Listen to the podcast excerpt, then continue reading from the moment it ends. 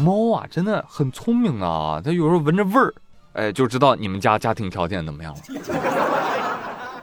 一 月八号，山西太原，杨先生在他们家锅里面啊煮螺蛳粉，煮完之后啊，螺蛳粉也吃了，锅就放那儿，然后他们家宠物猫啪啪啪啪啪啪啪跑到他们锅里面大便去了。猫说：“哎呦呵，你这个猫砂盆有点烫脚。”杨先生猜测啊，可能是锅没洗干净啊，猫闻到螺蛳粉的味儿呢，就在里面大便了。说平时猫也不会在锅里大便的，但是杨先生看到的时候，屎已经拉一半了，没必要叫停了，是吧？锅呢，咱也不要了啊，就给你这只小畜生当猫砂盆吧。厉害啊！聪明的猫猫已经看清了螺蛳粉的本质。猫咪说：“哎。”你不是好这口吗？来来来，趁热，别客气啊！这是我给你新做的料理，猫屎粉，嗦吧，快！对朋友们，以后也不要再吐槽你们家猫咪不听话了啊！它都没在你锅里拉屎，说明它已经很乖了。你要什么自行车啊？还有有的朋友也不是我说你啊，你看，你最喜欢的主食螺蛳粉，最爱的水果榴莲，最常吃的小吃臭豆腐。你要是真那么好这口，那你就不要怪你们家猫嫌弃你。年轻人要有武德，不要动不动的就食用这种大规模生化武器，好吧？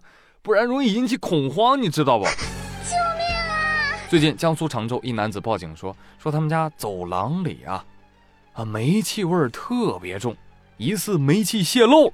报完警没多会儿，消防队员呜。紧急赶来啊！结果在楼道里面闻到了一股浓浓的榴莲味儿。敲了下门，然后隔壁邻居吃着榴莲开着门，嗯，怎么了？哎呦，消防叔叔，你要不要来一口？不了不了不了不了，呃，是你们家在吃榴莲？哦，是。嗨，你邻居啊，在楼道里面闻到了榴莲味儿，以为是煤气泄漏了。呃，这没事了，没事了，你继续享用吧。嗯，真的好好吃啊。对此，煤气表示：哎哎哎哎，冒犯到我了啊！我有那么臭吗？对呀，我要为煤气鸣不平，我还要为榴莲说句话。下次啊，不要生吃榴莲啊，放微波炉里面加热一分钟，人家就不会报警说煤气泄漏了啊，只会报警说妖兽喽，屎坑爆炸喽。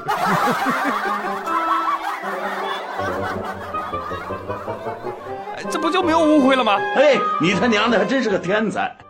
那对于这个煤气味和榴莲味到底像不像呢？哎，有专家指出啊，这个报警人啊警惕性非常的高，点赞。话说天然气管道当中添加的四氢塞芬和榴莲的风味物质乙基杠一、十一二硫醇都是含硫化物的，所以有类似的气味呢也不奇怪。专家，你说的什么天书哦？但是我能听懂，谢谢。哎，好在虚惊一场啊！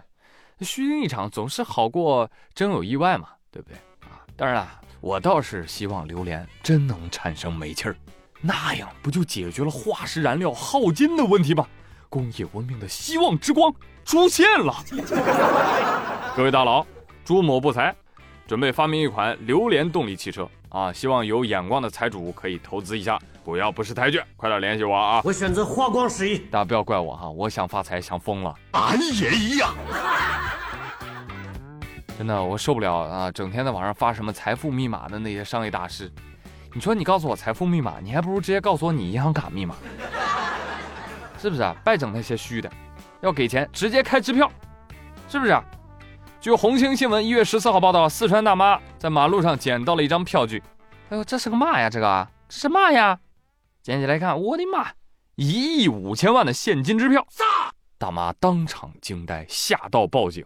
经过银行工作人员的仔细辨认，他跟大妈说：“这位拾金不昧的大妈哟，我有一个好消息和一个坏消息，你想先听哪一个呀？”呃，好消息，好消息是这张面额一亿五千万的支票确实是真的。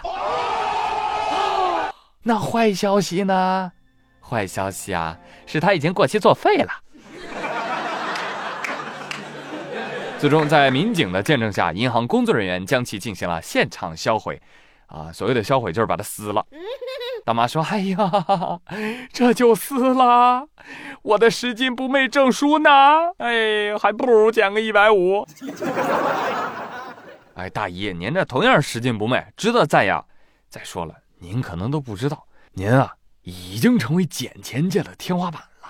当然了，我们都懂这个道理：爱情过期让人痛不欲生，支票过期让人生不如死。呃，反正宇哥我至今也没有过手过支票，不知道有没有好心人愿意发给我一张啊？早点睡，梦里啥都有。只能说贫穷限制了我们的想象力。你们觉得这一亿五的支票是怎么来的呢？啊，有朋友说电视剧没看过吗？那肯定是霸道总裁给小娇妻的零花钱。不对不对，肯定是哪个总裁妈为了逼迫女主离开男主给的支票。哦，有可能有画面了啊！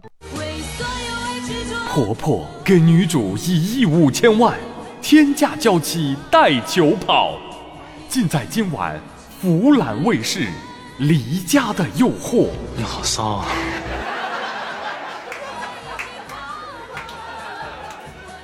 那看来女主挺有骨气是吧？支票扔掉，男人也不要。哎，提醒大家啊，不要的支票不要乱扔，你可以拿来给我呀，对不对啊？我给你兑换我的签名照。行吧，反正这辈子也赚不了一个亿，那定个小目标吧，捡到一个亿，简单多了。北京一小男孩说：“嗨。”一个亿算什么呀？我舅舅给了我五十个亿。哇！话说一月九号，北京刘女士的弟弟给自己的一双儿女包了一张面值五十亿的新年红包。不可能！不吹牛啊，红包里就装了五十亿。哎，刘女士就把那红包拆开，拆开一看，我天，这数字数了半天，这不会是个假币吧？翻过来倒过去看，这不会是画的吧？但这个印刷，嗯，还挺正经的啊！上网一查才知道，津巴布韦币啊！搞了半天是真的，我弟弟可真疼我呀！那这五十亿津巴布韦币能兑换多少人民币呢？五毛钱。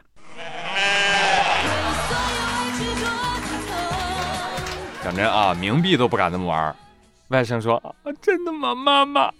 舅舅为什么要这样子啊？舅舅，给不起可以不给，但你给五毛钱，你礼貌吗？呸！那这么着，我正月里去剪个头，不过分吧，舅舅？”据悉啊，津巴布韦由于严重的通货膨胀，货币真的极度贬值。就是零八年的时候，出现了一个最高版本，一百万亿的面值。你说这还咋流通交易啊，是吧？所以津巴布韦零九年起就开始废除本国货币，改用美元、欧元等九种货币了啊。而在十年之后，大概是二零一九年，然后他们发行了新的本国货币新津巴布韦币啊，就没有现在这么大的面值了。所以这种大面值的货币呢，留着收藏也没什么用啊，但好玩啊，对不对？哎。我猜这个舅舅啊，肯定也是看了最近的新闻啊，觉得你要不用亿做单位包红包，那拿不出手啊，不得已出此下策啊。小朋友们，你们一定不要原谅他哟。